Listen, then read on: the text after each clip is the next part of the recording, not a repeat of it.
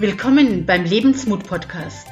Ich bin Ursula Maria Ruf, die Mindset-Mentorin, die dir Mut macht für ein bemerkenswertes Leben mit mehr Liebe, Lachen, Gesundheit, Fülle und Erfolg. Los geht's, lass dir Mut machen, denn aufgeben ist keine Option. Grüezi, Servus und Hallo zu dieser neuen Podcast-Folge, in der ich dir einen ganz besonderen Gast vorstellen darf. Er steht normalerweise selber immer auf der Bühne und wenn er nicht auf der Bühne steht, dann hilft er anderen auf die Bühne zu kommen. Er ist bekannt als der Speakermacher und sagt über sich selber, dass er ein Mensch ist, der mehr Unternehmen gründet hat, als er Unterhosen trägt. Der mehr Bücher geschrieben hat, als manche überhaupt gelesen haben. Der mehr Vorträge hält, als manche Pfarrer predigten und mehr im Flugzeug gesessen hat als mancher Pilot. Hermann Scherer gilt als der bekannteste und coolste Vortragsredner, den die deutsche Motivationsbranche je hervorbracht hat. Ich durfte ihn im letzten Jahr kennenlernen und ich mag ihn persönlich sehr. Umso mehr freue ich mich, lieber Hermann, dass du heute in meinem Podcast bist. Deine Expertise ist unter anderem in zwei Sätzen deine Seminarteilnehmer zu positionieren. Magst du dich gerade selber in zwei Sätzen vorstellen für die ein, zwei Zuhörer, die die noch nicht kennen? Du erstmal, also danke für die Ehre, bei dir zu sein und danke natürlich für die Blumen, liebe Ursula. Das ist schon mal äh, großartig und sensationell. Ähm, dem gibt's wenig hinzuzufügen. Ich schreibe Bücher, halte Vorträge und helfe anderen Menschen eben eine Markt zu werden, wenn man so will, Markenmacher. Und das Einzige, was ich korrigieren könnte, ich habe letzte Woche, und das ist kein Witz, eine Unterhosenlieferung bekommen. Momentan habe ich doch etwas mehr Unterhosen im Schrank als ursprünglich angegeben. Ähm, ansonsten bleibt alles beim Mal. okay, der ist cool. Okay, dann starten wir direkt, weil es ist ja der Lebensmut-Podcast. Und Hermann, was verstehst du unter Lebensmut?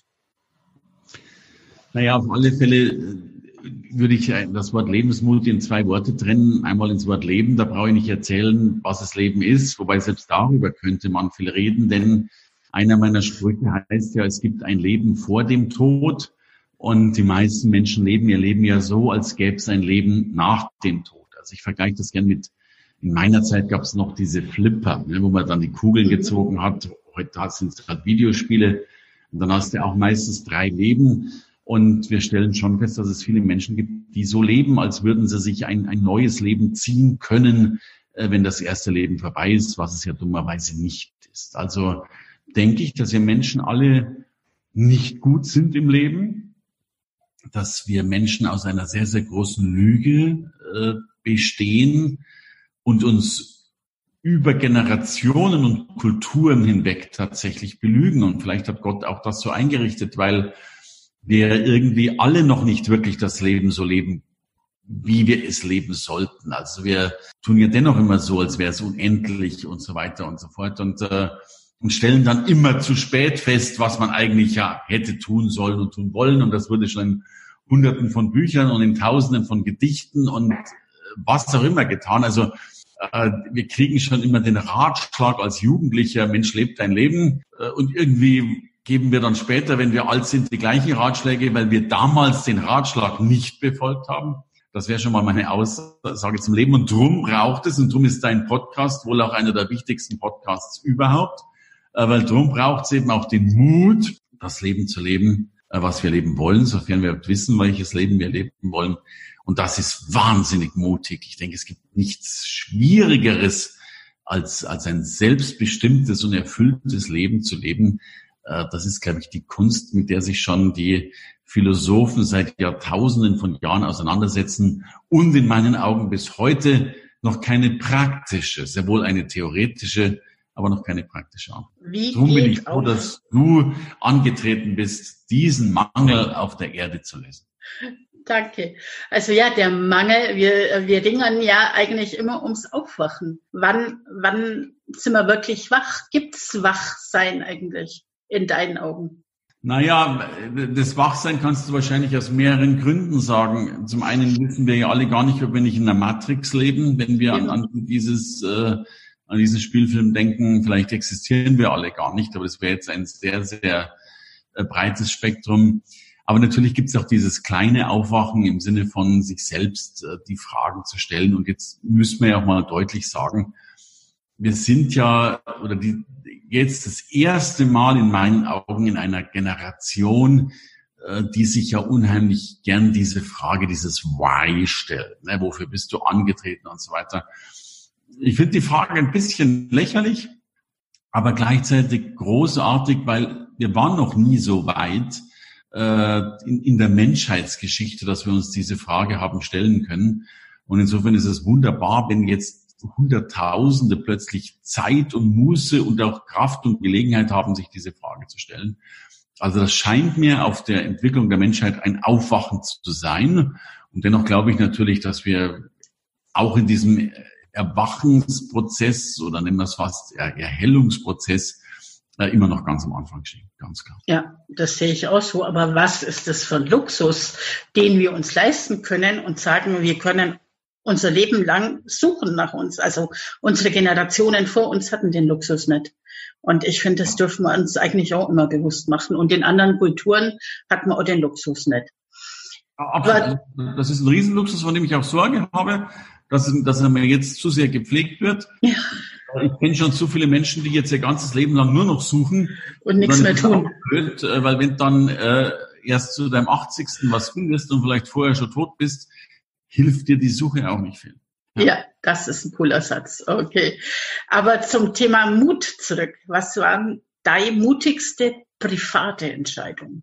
Ach du, also erstmal auf den Schlag weiß ich das überhaupt nicht, aber ich glaube, also Privatleben ist bei mir ja relativ simpel. Es geht ja, also für mich gibt es ja nur zwei Sachen. Das ist Geschäftsleben, da kann ich eine Milliarde Geschichte erzählen, die interessieren sich jetzt nicht, ist in Ordnung.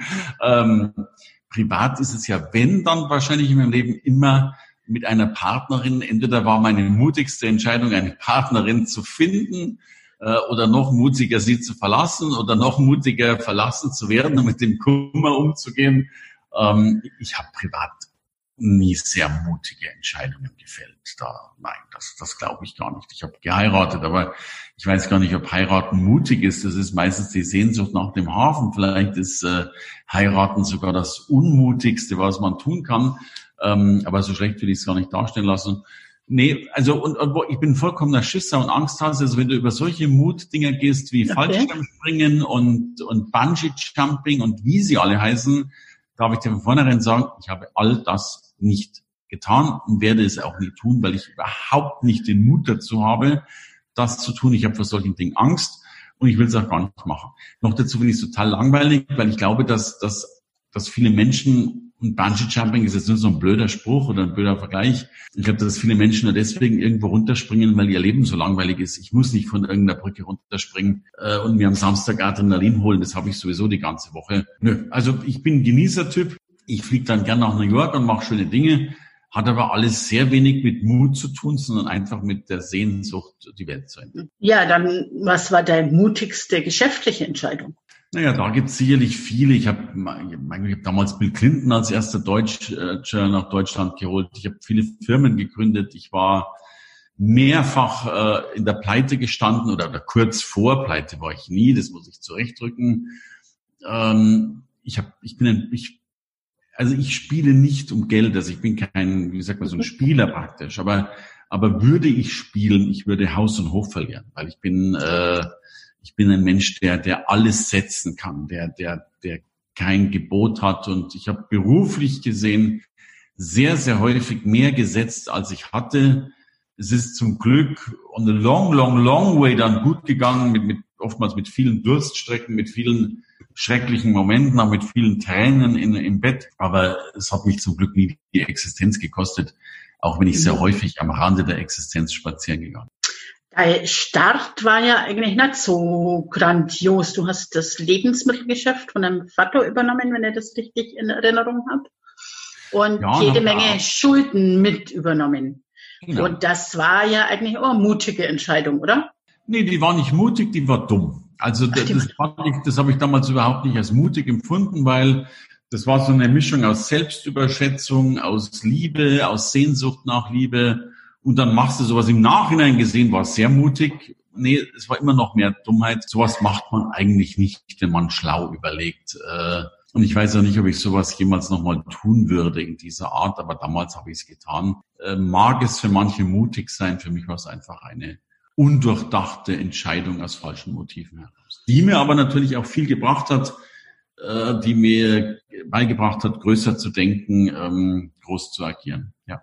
Äh, du hast ja innerhalb kurzer Zeit die Schulden abbezahlt und mich interessiert schon immer, wie hast du das gemacht in der kurzen Zeit? Naja, das war relativ simpel. Also, also simpel war es gar nicht, aber die Antwort ist simpel. Ähm, ich habe mir damals, ich war ja Lebensmittelhändler, einfach die Frage gestellt, wie kriegst du in sehr, sehr kurzer Zeit sehr, sehr viel Geld auf seriöse Art und Weise und äh, so, dass du nichts investieren musst. Also ich hätte jetzt nicht irgendwie noch fünf Lebensmittelgeschäfte aufbauen können, weil die alle irgendwie Geld gekostet. Also, also meine Frage war ganz banal, wo verdienst du einen Haufen Geld ohne Startkapital? Und das, das ist eine Branche, die es damals noch kaum gab, heute mittlerweile eine sehr florierende, und das war diese Speaker-Branche.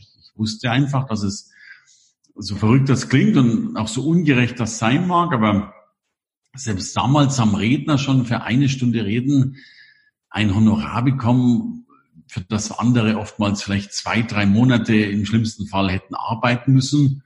Äh, und das Einzige, was du gebraucht hast, war ein Briefpapier.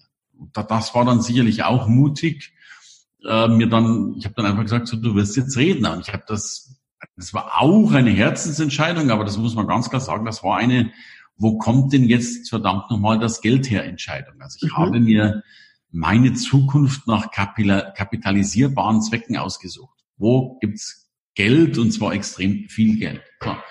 Und, und da bin ich über diesen Speakermarkt gestolpert und habe dann tatsächlich beschlossen, eben Redner zu werden, was ich dann ich habe mittlerweile so gut wie aufgehört, aber tatsächlich halt dann auch, was weiß ich, 25, 30 Jahre jetzt tatsächlich auch äh, geworden bin. Und, und so konnte ich dann die Schulden tatsächlich in einer in fünf, sechs, sieben Jahren äh, vollkommen abbauen. Ja. Äh, wir haben vorhin über Ängste gesprochen. Wie gehst du mit deinen Ängsten um? Ich kann mit meinen Ängsten nicht gut umgehen, weil ich so viele habe davon. Die habe ich heute noch. Es geht mir finanziell sehr gut und dennoch habe ich immer noch Existenzängste, die habe ich von damals mitgenommen. Ich äh, habe damals zum Beispiel sehr häufig meine Karte im Geldausgabeautomat. Äh, ich habe die Karte reingeschoben und es kam kein Geld raus und es kam auch keine Karte mehr raus. Und selbst heute, wenn ich an so einer Maschine, übrigens, ich meide diese Maschinen sehr, ich gehe da sehr ungern hin, aber selbst wenn ich heute noch daran gehe und mein Konto mehr als gut gedeckt ist, äh, stelle ich mir immer noch die Frage, ob diese Karte jemals rauskommt. Ich habe viele Ängste im Leben, die ich bis heute nie lösen konnte oder verdrängen konnte. Äh, sie scheinen zumindest im Leben dazuzugehören und sie sind bei mir auch Antrieb. Also dadurch, und ich mhm. wünsche auch manchmal Menschen viel Angst. Ich habe immer Angst, dass meine Geschäfte schlecht laufen und darum mache ich was dafür und darum laufen sie auch ganz selten schlecht, weil ich halt immer etwas tue. Und ich bewundere manchmal die Menschen, die keine Angst haben, äh, aber dann auch in die Pleite rutschen und ich denen dann gewünscht hätte, dass sie lieber mal ein bisschen mehr Angst gehabt hätten. Das ist ja spannend. Das heißt, dein Antrieb ist im Grund, im Prinzip die Angst vor Mangel. Ja. Okay, alle sagen immer, du musst die Angst vor Mangel auflösen und so weiter.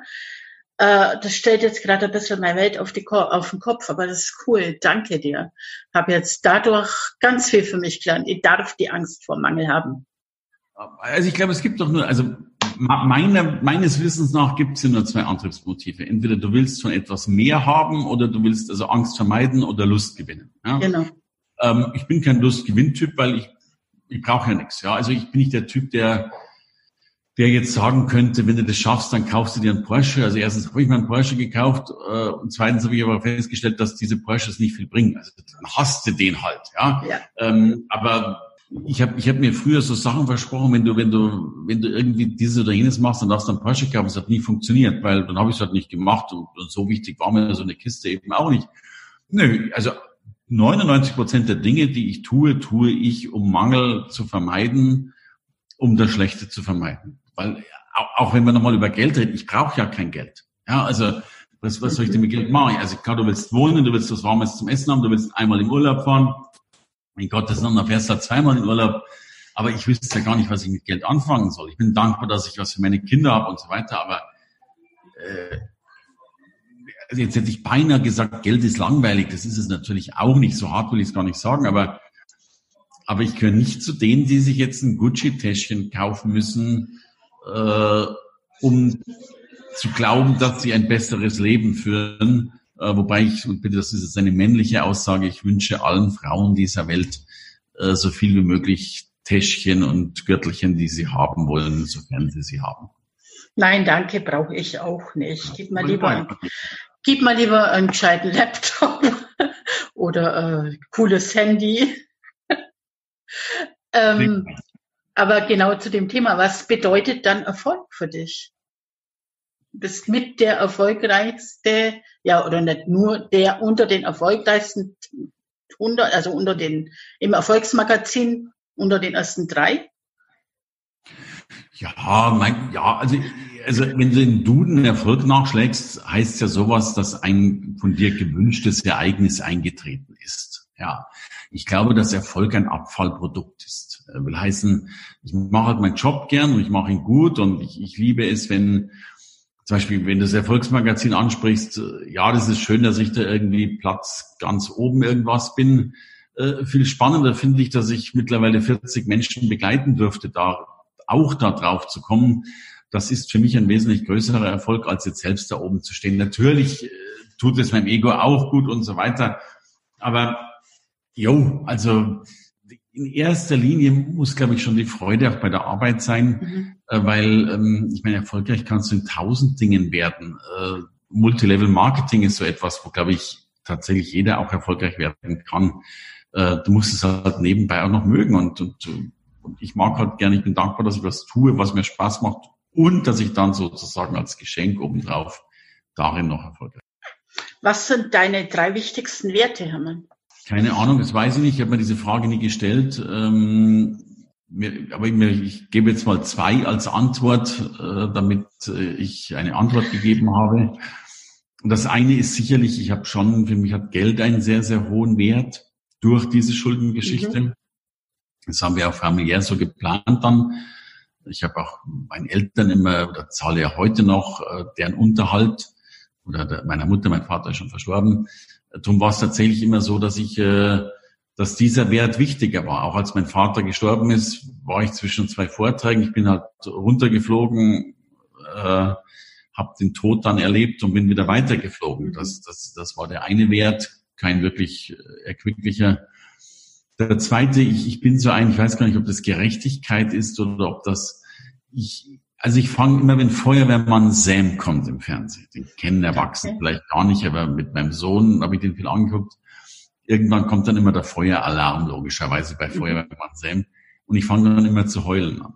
Ich fange sowieso immer bei sowas zu heulen an, weil ich das so großartig finde, dass wir so eine alle für einen Gemeinschaft sind. Also ich finde es total mhm. toll, dass du kannst jetzt tot umfallen oder, oder, oder krank umfallen und eine Heerschar von Menschen kommen, was ich, der Hubschrauber kommt und der Krankenwagen kommt und die Rettungsleitstelle und die Verkehrs, also, also plötzlich sind 500 Menschen äh, involviert darin, äh, dass, dass, dass man dir hilft.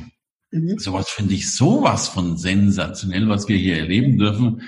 Ähm, ich finde es großartig. Und darum, also wenn ich, oder wenn du in New York bist und die Feuerwehr rückt aus, weil 30 unerschrockene Männer mit Muskeln bepackt von oben bis unten, damit sie dich noch vom zehnten Stock runtertragen können, so ungefähr. Und die nichts anderes tun, um ihren Körper zu ertüchtigen und um zu retten. Dann denke ich, mein Gott, Wahnsinn. So, sowas finde ich toll. Du und dein New York, irgendwann muss ich mit dir mal nach New York, das sehe ich schon. Aber das ist ja dieses Jahr flach gefallen wegen Corona?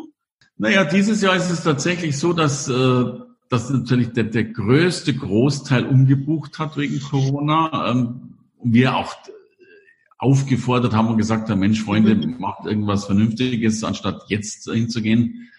Äh, nächstes Jahr bin ich jetzt fast ausgebucht, logischerweise, weil die Umbuchungen eben da sind. Also das war jetzt leicht ausgebucht zu sein. Und ich habe tatsächlich auch beschlossen, dass nächstes Jahr mein, mein letztes New York. Ja. Ach, wie kommt's, wenn ich fragen darf? Du darfst fragen, mich, mich hat, also mich hat das sehr gebeutelt mit, also, also wir, wir haben New York immer schon veranstaltet mit, äh, aus Spaß. Also, es mhm. gibt Dinge, wo ich gutes Geld verdiene. In New York habe ich nie Geld, wollte ich auch nie Geld verdienen. Es war einfach cool, dahin zu fliegen und so weiter. New York ist ein irrsinniger Aufwand, das zu organisieren, weil wir ja auch die ganzen Nächte organisieren, wahnsinnigen Spaß organisieren, also, also wirklich eine ganz, ganz große Nummer daraus machen für die Teilnehmer, dass die also wirklich auch Shows und Stretch-Limousine und weiß der Kuckuck was erleben. Und das, und dieses Jahr haben wir fürchterlich in die Miesen gelangt. Ich habe ich hab für alle alles bezahlt gehabt, von der Stretch-Limousine über Musical, über Abendessen, äh, also ich habe dann einen äh, hohen sechsstelligen Betrag rüber überwiesen mhm. und das Geld jetzt da drüben. Äh, nur ist wie keiner von uns da. Da wird ein Teil davon weg sein, ein Teil nicht. Ähm, darum mache ich nächstes Jahr die Höhepunktreise New York. Das soll nochmal ganz besonders schön werden. Und dann war es das erstmal gewesen. Naja, du, äh, das ist jetzt, man darf auch nicht vergessen, ich glaube, das ist meine irgendwie 15., also irgendwas zwischen 10 und 15. Businessreise nach New York. Also okay, irgendwann wird es dann auch langweilig, oder? Und bin ja auch schon keine äh, 23 mehr. Jetzt bin ja doch schon 25. Ja. Oh, wie alt. Was sind deine drei größten, größten Stärken, Hermann? Reisen, also ich glaube, also eine meiner Stärken ist sicherlich Ultrapragmatismus. Ich bin sehr, sehr schnell bei allem dabei. Ist ja immer auch eine Schwäche, dadurch ist meine Qualität am Anfang oft nicht gut genug. Aber ich bin schnell, ich kann natürlich ein bisschen rumquasseln.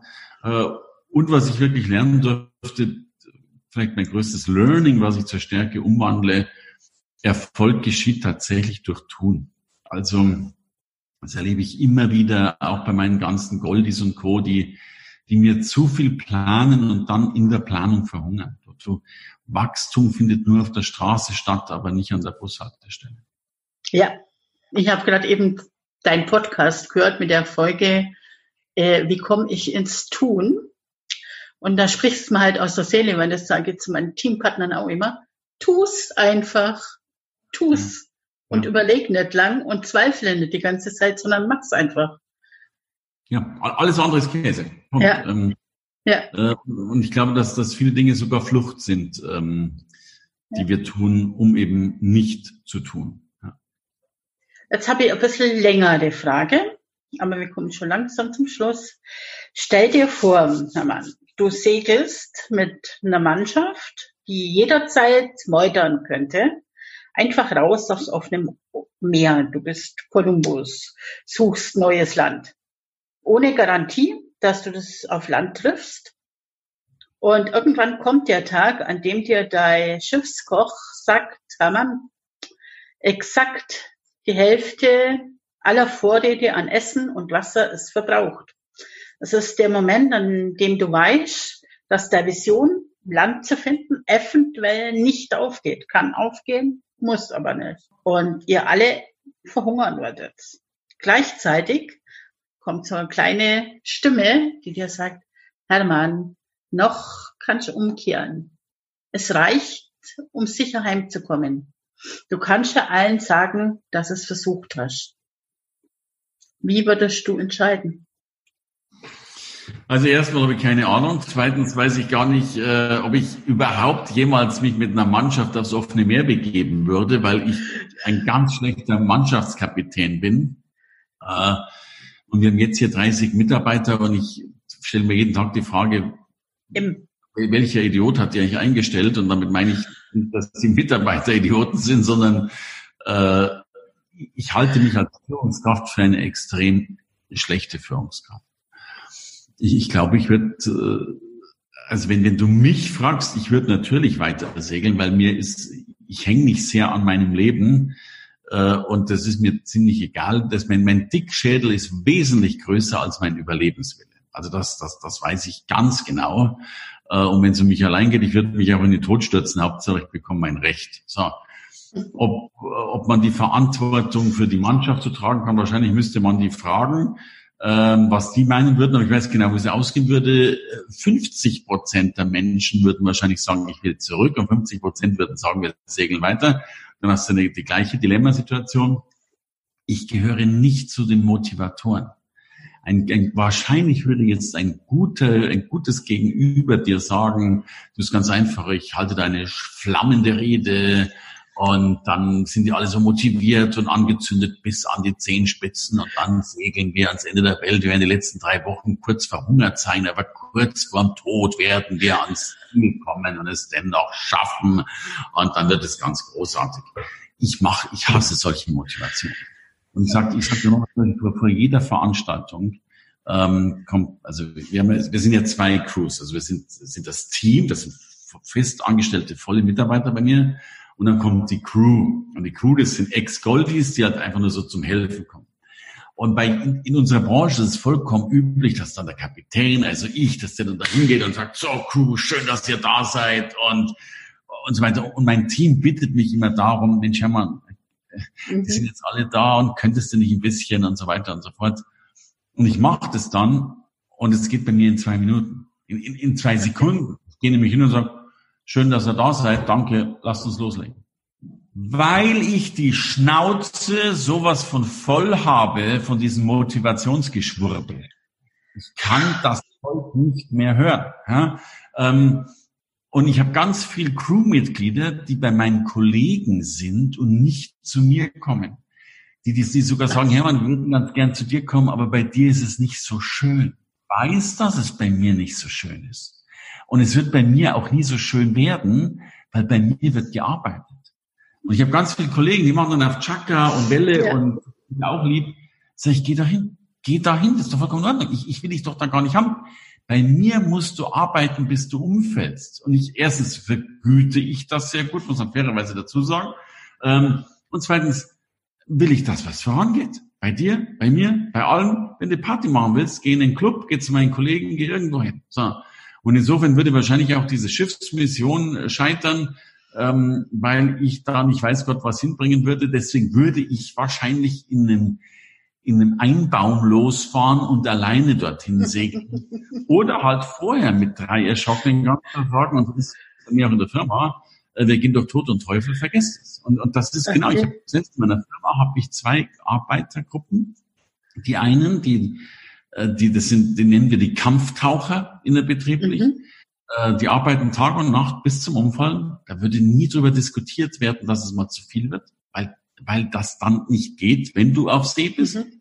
Und dann haben wir halt die 9 to 5 die gehen halt um 5 Uhr heim. Das sind halt keine Kampftaucher. So. Die sind aber auch nicht in New York dabei und die sind nicht in Dubai dabei und die sind eben nicht auf. Wir sind in zehn, in zwölf Ländern, in, in 13 Ländern vertreten pro Jahr im Schnitt die sind halt auch auf diesen 13 Ländern oder in deiner Sprache auf diesen 13 Weltmeeren nicht dabei, sondern die sitzen zu Hause und strecken Socken. So. Sehr, sehr spannend. Also ich stelle die Frage immer und das ist, finde ich, die spannendste Frage überhaupt, weil jeder total anders antwortet. Ähm, wenn du auf dein Leben zurückblickst, welchen Impuls würdest du dem 18-jährigen Hermann geben von damals?